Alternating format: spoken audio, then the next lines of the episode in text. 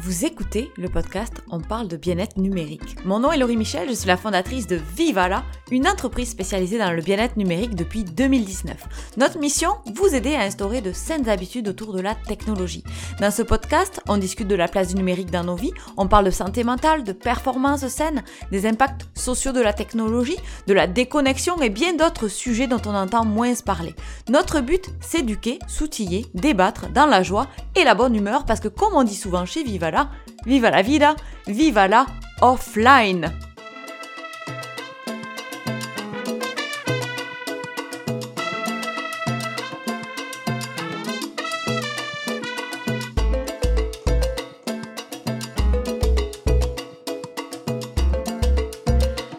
Selon une étude qui a été réalisée par la société euh, Fortinet euh, sur près de 570 organisations, 62% des entreprises euh, qui se sont lancées dans le télétravail ces dernières années ont subi des violations des données. Alors, est-ce que vous avez des règles autour de votre utilisation numérique euh, pendant vos journées de travail J'en parle aujourd'hui avec mon invitée. Elle est formatrice en prévention des fraudes et cybersécurité. Elle a fondé Cyclic et je suis très heureuse d'être avec Emeline Manson. Ensemble, on va parler de bien-être numérique. Bonjour Emeline, comment ça va? Merci, ça va super bien. Merci pour l'invitation. Je suis honorée d'être là, sincèrement. Merci à toi d'avoir euh, répondu oui à l'invitation parce que euh, ben, c'est ça, moi quand je pense bien-être numérique, c'est sûr qu'on pense euh, souvent santé mentale, physique, etc. Mais il y a aussi eh bien, tout ce qui est cybersécurité, la sécurité en ligne qui arrive des fois un petit peu après, étrangement, alors que ça a un impact direct sur mmh. ben, notre vie en ligne, mais aussi notre vie hors ligne. mais je vais te laisser la parole. Derrière chaque projet, il y a toujours une histoire. Alors, je suis très curieuse de savoir un petit peu plus euh, d'où te vient cette passion pour euh, euh, la cybersécurité, comment tout ce projet est parti? Alors, moi, à la toute base, j'ai une grande curiosité pour la psychologie. À la toute base, je suis même je suis criminologue de formation, donc j'ai fait un bac en criminologie parce que j'étais intéressée fondamentalement par la psychologie derrière le comportement criminel cest dire mais mmh. pourquoi ils passent à l'action? Qu'est-ce qui les motive? Comment ils font? Et ça, ça m'a toujours, toujours euh, fasciné. J'ai travaillé même beaucoup dans le domaine au niveau plus toxicomanie, itinérance, qui amène aussi beaucoup de criminalité d'une certaine façon. Mais c'est quand même un domaine assez rock'n'roll. Donc, j'ai eu besoin de faire un pas de recul sur toute cette intervention, sur tout ce, ce, plancher-là. Et je suis retournée à l'école. Et là, je voulais retourner à l'école, moi, juste pour rencontrer des humains. Parce que je disais, en vrai, ça passe par les contacts, ça passe pour. Je veux changer un petit peu de domaine d'activité, mais je ne sais pas quoi faire. Et là, c'est mon chum qui a trouvé un certificat en cyber-enquête qui se donnait à Polytechnique Montréal. Et je suis comme, oh, le crime sur Internet. En fait, je n'avais jamais pensé. En 2011, 2014, dans ces eaux-là, quand j'ai gradué, c'était le crime dans la vraie vie, la fraude dans la vraie vie, mais tout ce qui était en ligne, on n'en parlait pas beaucoup encore. J'ai dit, mais c'est super intéressant. il y a sûrement juste moi ou très peu de gens qui disent que le crime sur Internet, c'est intéressant. Mais moi, ça m'interpellait. Ouais, de voir un peu comment la psychologie derrière le criminel, comment est-ce qu'il utilise Internet de l'anonymat, les, émotions qu'il exploite chez l'humain, ça me fascinait beaucoup. Et j'ai la chance donc depuis d'enseigner. Je suis devenue chargée de cours à Polytechnique en cyber-enquête. Donc j'aime transmettre cette passion-là. Et ensuite, je travaillais plus dans le domaine bancaire, à la Banque nationale, au niveau des fraudes, au niveau des enquêtes. Et là, j'avais des clients qui fraudaient et j'avais des clients hmm. qui se faisaient frauder. Donc là, de voir le revers de la médaille, ça venait tellement me chercher. Mon petit cœur d'ex-intervenant disait ça vient me chercher quand j'ai quelqu'un qui se fait frauder. Je ne peux pas croire pourquoi ils ont cliqué à cet endroit-là, pourquoi ils ont transmis mmh de l'information. Tu de, de, voir comme j'étais super à l'aise avec la psychologie criminelle, mais là, je me dis, maintenant, il faut que j'informe les gens pour qu'ils évitent de tomber dans les pièges. Donc, c'est un petit peu tout ça qui m'a amené à créer ma propre entreprise. Et effectivement, la cybersécurité, c'est un mot, je trouve, qui veut plus rien dire parce que ça inclut trop d'expertise. C'est un peu mmh. comme le marketing. Aujourd'hui, il y a plein de façons de faire du marketing, mais de mmh la cybersécurité, il y a plein de façons. il y a effectivement des gens comme moi qui sont plus avec l'humain, la formation, la prévention. Mais il va y avoir des gens beaucoup plus TI, techniques, et ça en mmh prend. Ça en prend aussi. Il y a tout le côté des assurances, tout le côté des avocats, du légal. Il y a plein d'expertise, mais moi, c'est vraiment là que je me retrouve, c'est d'accompagner l'humain dans ses bonnes pratiques en ligne. Oui, parce que c'est ça, euh, aujourd'hui, là, tu le disais, c'est des humains qui essaient de, eh bien, de, de, frauder d'autres humains. Donc, euh, je trouve très intéressant euh, l'aspect psychologique que mmh. je pense on ne voit pas tellement derrière ce, mot qu'est la cybersécurité, comme tu disais, parce qu'on voit souvent comme, moi dans ma tête, je vois comme le, pirate informatique, là, tu sais, l'image qu'on nous représente toujours, là, noir, dans son sous-sol. Oui, tout à fait. Et on pense un petit peu moins à, à tout ce qui est mis en place, en fait, par eux en arrière. Donc, appuyer peut-être sur euh, nos, petites faiblesses euh, humaines, hein, euh, les surprises sur les sites web, des choses comme ça, là, qui vont faire en sorte que, ou la peur aussi, hein, je, pense à la peur aussi, là, pour cliquer parce que vous avez oublié, je ne sais pas quoi, vous n'avez pas payé une cotisation, des trucs comme ça qui font que, bien, on se laisse, on se laisse piéger. Donc, je trouve super, super intéressant un autre aspect, mais peut-être que si tu veux euh, définir un petit peu plus, peut-être donc ce, cette cybersécurité, on va dire, euh, euh, la sécurité en ligne, c'est quoi? Ça touche qui? Je vois ça en deux voler principalement en termes de c'est quoi la cybersécurité. On le disait tout à l'heure, il y a tout le côté sécurité de la machine, donc il faut avoir un antivirus, il faut peut-être utiliser un VPN, faut... il y a tout le côté technique et technologique de la mmh machine, mais il y a aussi le, tout le côté humain. Et là, des humains, il y en a de toutes les sortes. Il y a des humains en entreprise, donc de protéger l'organisation, les données d'organisation, mais des humains, euh, le chef d'entreprise ou même l'employé qui quitte le travail à la fin de la journée, ben, c'est un parent, c'est un grand-parent peut-être, donc il y a tout cet aspect personnel de la cybersécurité. Mmh. Euh, il y a tout, il y a tellement de stratagèmes qui ciblent en ce moment nos grands-parents. Ou est-ce que mmh, euh, mmh, justement, je reçois un coup de téléphone et, et ainsi de suite là, mais c'est vraiment ces volets-là que je vois où est-ce que la protection, la cybersécurité, c'est la sécurité en ligne. Et ça, ça passe par euh, les modes de paiement, ça passe par euh, mmh. comment éviter de se faire pirater nos comptes. Et, et c'est un peu, tu sais, pour aller un petit peu dans la motivation de pourquoi je fais ça aussi, c'est que, un petit peu comme toi, je trouve que des fois, il y a des bad luck qui nous arrivent dans la vie. Il y a des moments où est-ce que ça va moins bien. Et je me dis, si je peux au moins éviter aux gens de, en plus, ça, se faire pirater leur compte, puis effacer tous leurs souvenirs parce que c'est le seul endroit où ils avaient leurs mmh. photos, ben, tu sais, si je peux au moins éviter ça, c'est ça de moins, c'est ça de prix, disons. Donc, Ouais, c'est un peu tous oui, ces aspects-là. Euh, oui, bravo. Oui, en effet, c'est euh, super, euh, super important de, de, mentionner ça parce qu'on n'y pense pas, mais oui, ça peut aller jusqu'à effacer vos photos, ne plus avoir accès à, je sais pas, à des courriels, à des comptes sur les réseaux sociaux, etc. Donc, en effet, il y a cet aspect-là aussi. un autre aspect, moi, qui, auquel je pense de plus en plus avec l'arrivée du télétravail, notamment, c'est eh bien le côté sécurité de données. Euh, que mmh. ce soit à la fois pour les organisations, mais à la fois aussi pour euh, les personnes qui travaillent de plus en plus à la maison. Et des fois, on se sent très confortable chez soi. Hein. On a notre ordinateur, mmh. on a notre petit bureau, on est bien. Et on oublie que eh bien, euh, Internet, c'est pas non plus le monde des bisounours. Hein. Il y a des méchantes personnes en ligne qui veulent peut-être eh bien, utiliser un petit peu nos, nos, données. Donc, mmh toi, euh, ce serait quoi, j'allais dire, les, enjeux principaux autour du télétravail en termes de, sécurité des, données?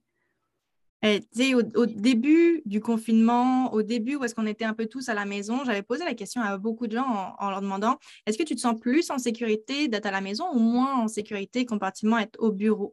Et étonnamment, j'étais très très étonnée de cette, j'ai pas la statistique exacte, mais pour vrai, une grande majorité, 90% des cas, les gens me disaient je me sens plus en sécurité à la maison.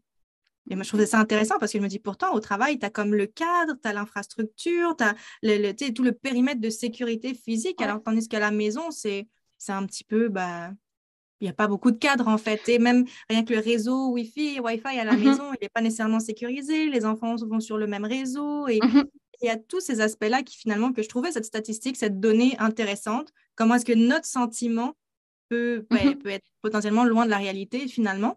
Et euh, non, le télétravail, c'est quelque chose que, que j'aborde aussi en, en formation. C'est quoi les bonnes pratiques spécifiquement au télétravail? On a beaucoup de personnes qui on pense télétravail à la maison, mais il y a des gens qui sont à l'étranger, qui travaillent dans des cafés, qui travaillent euh, depuis le train. Il y a combien de fois que mmh tu prends l'avion, puis tu vois les gens, qu'est-ce qu'ils font à leur écran, puis ils travaillent avec mmh des données super sensibles.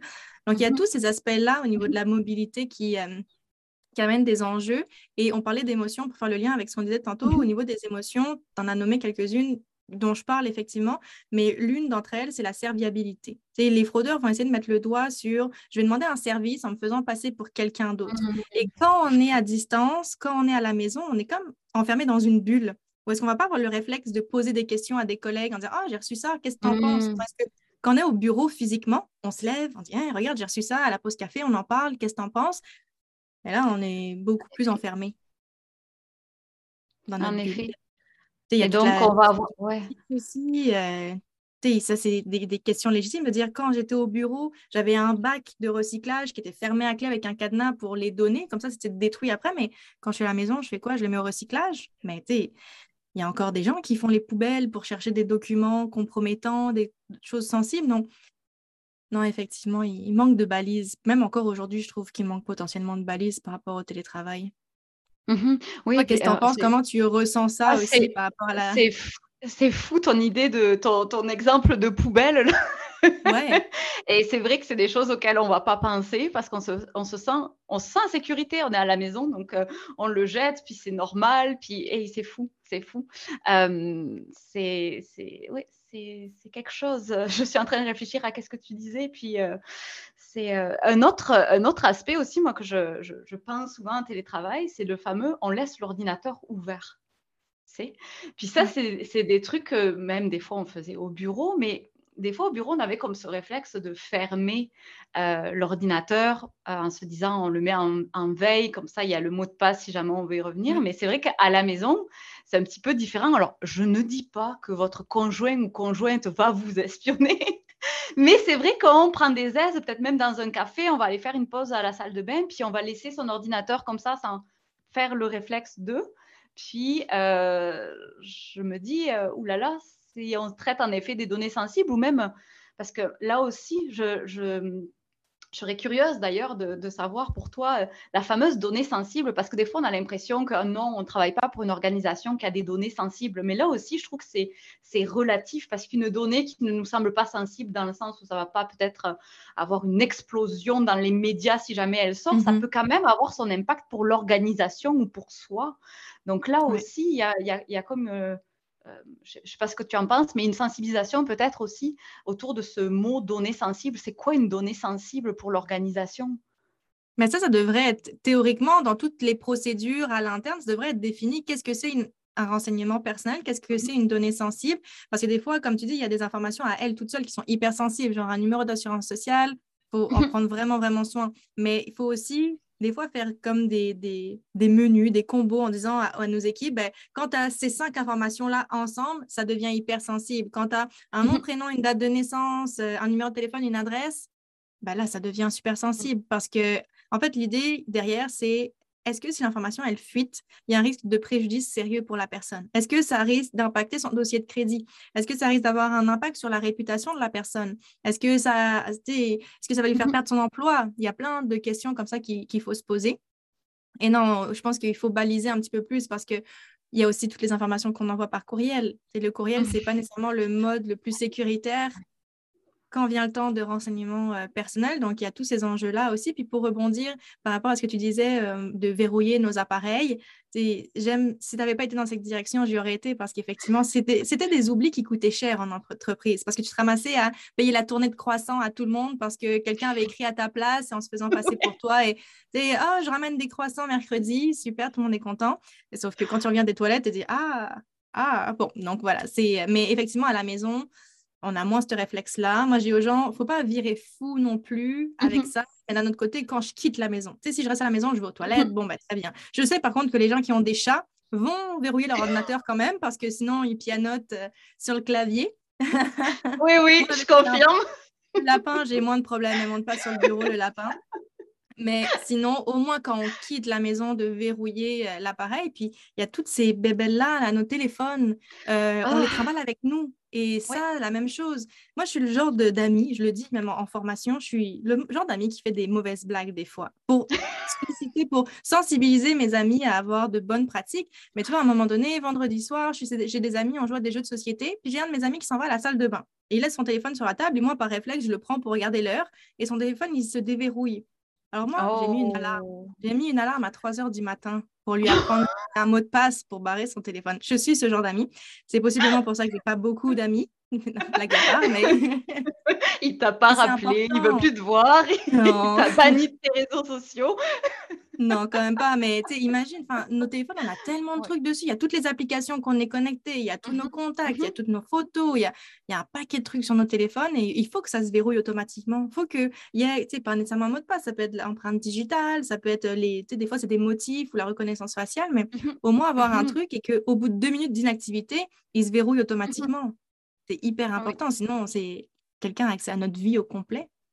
Ah oui, complètement. D'ailleurs, c'est la raison pour laquelle euh, je, fais autant de prévention, moi, de mon côté, avec le téléphone, parce qu'on a de la difficulté à s'en séparer. Pourquoi? Parce qu'on a notre vie.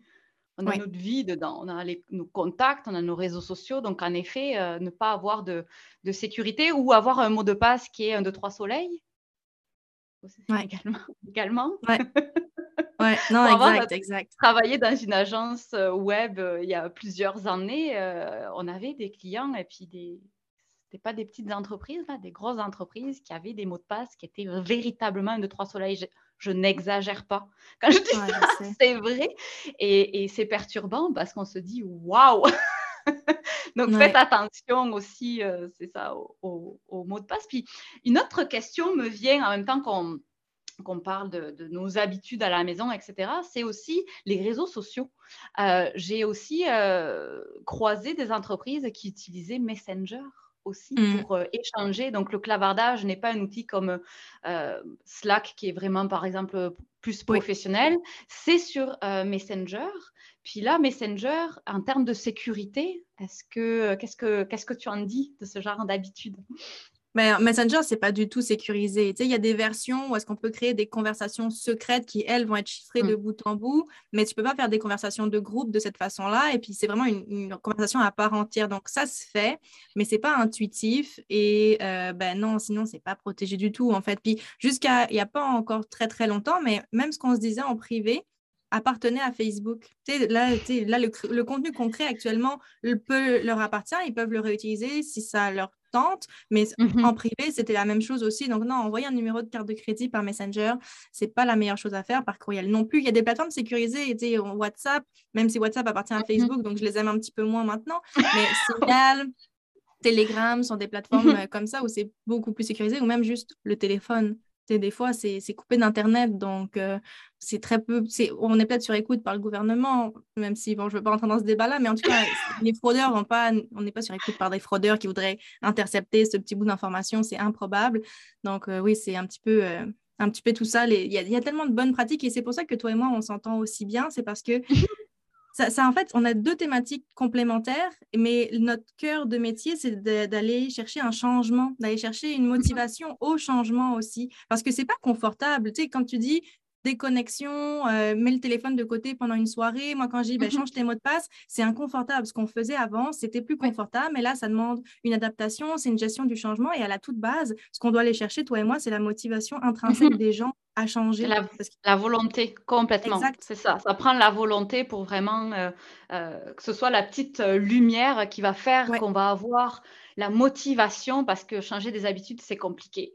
Surtout autour de la technologie, on a des outils qui nous facilitent euh, bien des choses, que tout est connecté. Hein. On nous connecte à plein de, plein de choses facilement euh, pour pas qu'on ait pour faciliter notre vie, mais ça a un double tranchant parce qu'on s'habitue à une certaine façon de fonctionner. Et puis euh, également, c'est plus complexe après pour, ben, pour mettre en place de, de bonnes façons d'utiliser la, la, technologie parce que c'est dans ça qu'on s'en va, là, toutes les deux. On est très aligné en effet, mmh. euh, vers une façon d'utiliser correctement euh, la technologie. Euh, j'ai une question qui me, qui me vient côté plus avenir de la technologie. tout ce qui est intelligence artificielle, mmh. moi, c'est quelque chose qui, qui me perturbe un petit peu, je vais te l'avouer, en ce moment. Euh, tout ce qui est. Euh, ben, je, sais que j'ai vu passer il n'y a pas longtemps Microsoft qui disait qu'aujourd'hui, ils ont la capacité, avec juste quelques mots échangés d'une personne, de créer entièrement euh, des conversations avec la voix de la personne. Ça, je me dis, tu vas avoir du travail dans l'avenir en termes de sécurité autour du, numérique, parce que plus l'intelligence artificielle avance, plus on est capable de faire des choses absolument folles. Il y a même des, des photos qui ont été retouchées dernièrement euh, où on voyait des, le pape ou encore des présidents qui étaient dans des, espèces de situations folles. et qui était complètement créé par l'intelligence artificielle. Donc, je me dis, comment, euh, c'est une question que peut-être tu ne pourras pas répondre, c'est plus euh, une réflexion, on va dire, de, mmh. de, fin euh, d'entrevue toutes les deux sur l'avenir qu'on a autour de la technologie qui est, comme je le dis souvent, fantastique, mais elle a un aspect qui des fois peut vraiment amener quelque chose de, de, dangereux dans nos vies. Est-ce que tu penses qu'on va pouvoir se protéger? Les pirates vont, informatiques vont être encore plus équipés aujourd'hui avec ben l'intelligence artificielle officiel au final? Mais tu as, tout compris parce qu'effectivement, si on regarde euh, ChatGPT, ben, si nous, il nous crée du beau texte, pas de faute, bien formulé, il fait la même chose mm-hmm. pour les fraudeurs quand vient le temps de créer mm-hmm. des courriels frauduleux, des courriels d'hameçonnage. Donc, eux aussi, on arrive à, surfer un petit peu encore sur leur ancienne pratique. Il y a des fautes d'orthographe, il y a ci, il y a mm-hmm. ça qu'on peut détecter. Mais là, avec des outils comme ça, ça va devenir de plus en plus difficile. Tu as raison aussi, toute la désinformation que ça va générer. Mais en fait, c'est tellement un cercle vicieux parce que la mmh. désinformation, à la toute base, ce qu'ils veulent, c'est nous garder connectés, c'est de susciter encore une fois des émotions parce qu'on est des humains et qu'on en ressent des émotions. Donc, d'aller chercher des émotions et de façon à ce qu'on réagisse et ce qu'on reste sur la plateforme? Mais mmh c'est c'est pas sain, effectivement. à, long terme, il y a toute la notion aussi de, de la protection des données personnelles, tout ce que ça collecte, ces intelligences artificielles-là, comment mmh est-ce que c'est traité, comment c'est collecté, comment c'est conservé, ça amène beaucoup, beaucoup, beaucoup euh, de réflexions. Et c'est pas pour ça, c'est pas pour rien aussi qu'il y a certaines lois qui entrent en vigueur. Tu sais, là, mmh on a le RGPD en Europe, mais là, mmh depuis quelques temps, on a la loi 25 ici au Québec, où est-ce qu'on a des comptes à rendre, surtout quand on, utilise des plateformes, des technologies avec un traitement automatisé. On mmh. doit en informer les utilisateurs, on doit leur dire sur quoi est basée la décision. Tu sais, ça va être de plus en plus encadré. Puis il y a tout le côté aussi, effectivement, après éthique qui, qui embarque. Mais oui, je pense que ça amène beaucoup de questions. Et je pense que ça va être notre travail à nous d'être vulgarisatrices, d'être des interprètes entre ce monde, l'intelligence artificielle, puis notre monde réel pour sensibiliser encore euh, nos gens euh, aux réalités et puis ce à quoi il faut faire attention, les pièges dans lesquels il faut éviter de tomber parce que c'est notre quotidien. Nous, on baigne dedans, c'est facile pour nous. Mhm de le comprendre, quoique pas toujours facile non plus, mais euh, c'est vrai. Je, je, nous vois vraiment comme des intermédiaires, comme des interprètes mhm. dans ces nouvelles technologies-là. Mm. Oui, je, je, dis souvent qu'on est vraiment un changement complètement euh, fou de notre... En fait, un changement civilisationnel un petit peu. On n'a jamais connu euh, d'autres êtres euh, qui sont intelligents comme le sont aujourd'hui les intelligences artificielles, autres que l'humain. Donc, on, est, on a complètement euh, éclaté ce qu'on on connaissait du monde. On est vraiment dans un changement sociétal qui est absolument fou. Je dis souvent en rigolant avec mes amis ou mes proches que oh, c'est comme si on était dans un livre d'histoire aujourd'hui, un petit peu. Puis on est vraiment au moment de, de d'un changement euh, complètement drastique dans nos vies, euh, dans nos vies humaines. Donc, euh, très heureuse de partager ce, ce, dire, cette mission, ce combat tout à fait avec toi, Emeline. Merci beaucoup. je pense qu'on pourrait continuer ensemble. On se fera peut-être une autre entrevue plus tard pour d'autres sujets qui vont revenir parce que, comme mon sujet du bien-être numérique, je pense qu'on pourrait parler pendant des heures toutes les deux de tous les enjeux autour de la sécurité en ligne. Euh, est-ce que tu avais, par exemple, euh, tu aurais euh, deux astuces à la rigueur à partager, quelque chose de vraiment impératif à faire pour les personnes qui nous écoutent en ce moment, ce serait quoi? Numéro un, je pense que tout le monde en a, compris. Si vous n'avez pas un mot de passe pour verrouiller votre appareil en ce moment, allez mettre ça, s'il vous plaît, puis que ça se verrouille automatiquement après un certain nombre de temps. Ce serait la première idée. Puis, tu sais, je martèle aussi beaucoup en ce moment le point du double facteur d'authentification, qui est mmh. Une étape supplémentaire, qui est un code que l'on soit par texto ou par un autre moyen, qui peut être perçu comme fatigant parce que c'est une étape de plus, mais sinon, ça vient vraiment sécuriser nos comptes quand même, pour de vrai. Et je dis pas de le mettre partout. Tu sais, je donnais l'exemple justement en formation aujourd'hui en disant, ben, tu sais, la plateforme Canva qui me permet d'utiliser, de mmh. créer des visuels, c'est pas super pertinent d'avoir mon double facteur à cet endroit-là. C'est des choses qui ont vocation à être publiques de toute façon. Mmh il y a certaines plateformes où est-ce que ben, si je me fais pirater mon compte Facebook, bonne chance pour récupérer l'accès après. Non, faut faire la part des choses, faut trouver notre propre balance, notre propre équilibre. Donc, ce serait mon deuxième conseil, partez à, la recherche de votre sweet spot, de votre zone d'équilibre à vous entre sécurité et fonctionnalité. Des fois, c'est correct de baisser un peu notre niveau de sécurité pour avoir quelque chose qu'on utilise et qui est quand même sécuritaire, mais faut se poser des questions. Ouais, j'aime beaucoup euh, cette espèce de réflexion sur euh, euh, quelle plateforme est le plus important à, sécuriser. Parce mmh qu'en effet, on a tellement de mots de passe aussi aujourd'hui, on a tellement d'outils numériques. On en a une quantité folle, donc c'est aussi intelligent, je trouve, d'en mettre peut-être en lumière sur les plus importants à sécuriser, puis peut-être être un petit peu plus avoir une attitude un petit peu plus légère avec les autres. Hein. et merci beaucoup, Emeline, d'avoir euh, d'avoir été avec moi aujourd'hui sur le podcast de Vivala. Euh, comment on peut te rejoindre? Est-ce que euh, tu pourrais nous partager un petit peu des outils, quelque chose pour qu'on puisse te rejoindre? Alors, très, très, très active sur LinkedIn. avec mon équipe, on publie trois fois par semaine. Donc, vraiment du contenu pour amener la réflexion, comme ce qu'on vient de mmh faire euh, en ce moment. Tu vois, aujourd'hui, on parlait de gestionnaire de mots de passe, ces outils qui permettent de conserver nos mots de passe, mais de voir comment est-ce que je peux le sécuriser davantage. Donc, trois techniques pour sécuriser davantage. Donc, très active. On a une chaîne YouTube aussi. Donc, euh, c'est vraiment les deux endroits principalement. Mais de toute façon, Émilie de Manson, il y en a juste deux dans le monde. Une à Marseille, en France, et l'autre, c'est moi. Donc, euh, tout simplement. Au Québec. Super. ben, merci encore une fois d'avoir été euh, avec moi aujourd'hui. Puis euh, à très bientôt. Merci. Merci d'avoir écouté cet épisode. Je vous retrouve mercredi prochain pour de nouvelles aventures. Je suis toujours curieuse de savoir ce que vous pensez du sujet qu'on a traité aujourd'hui. Alors n'hésitez pas, vous avez nos coordonnées dans la description. Vous pouvez venir partager vos impressions. Vous pouvez également laisser des étoiles et des commentaires à propos de ce podcast, partagez à votre entourage parce que ça nous aide à diffuser nos réflexions sur cet enjeu sociétal qu'est l'hyperconnectivité, la déconnexion, bref, la gestion du numérique en général. Moi, je vous dis vive à la offline, à la semaine prochaine.